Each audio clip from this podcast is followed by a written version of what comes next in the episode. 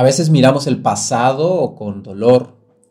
A veces miramos a nuestros padres con enojo. El día de hoy te voy a compartir un pequeño ejercicio, muy sencillo, pero muy eficiente, de cómo cambiar esta interpretación del pasado para que podamos empezar a crear un mejor futuro.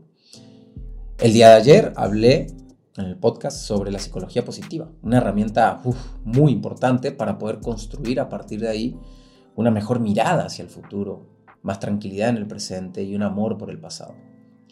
¿Qué tal? ¿Cómo estás? Mi nombre es Mauricio Benoist. Bienvenidos a este podcast de Recodifica tu mente, donde hoy en el hack de tres minutos te voy a dejar un ejercicio sencillo para encontrar paz y serenidad en el pasado.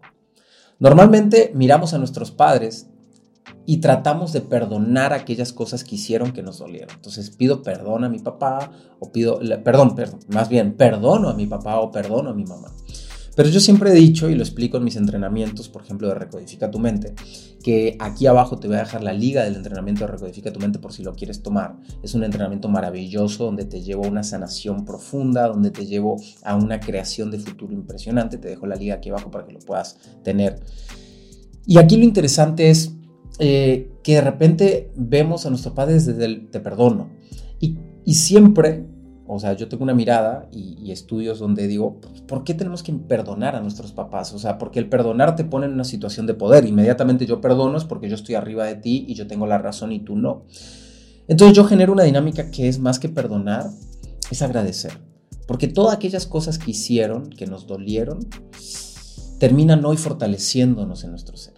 Entonces, para poder cambiar la mirada del pasado, te pido que escribas una carta diciéndole a tu papá o a tu mamá todo lo que aquello que hayan hecho que te haya dolido y diles, te agradezco.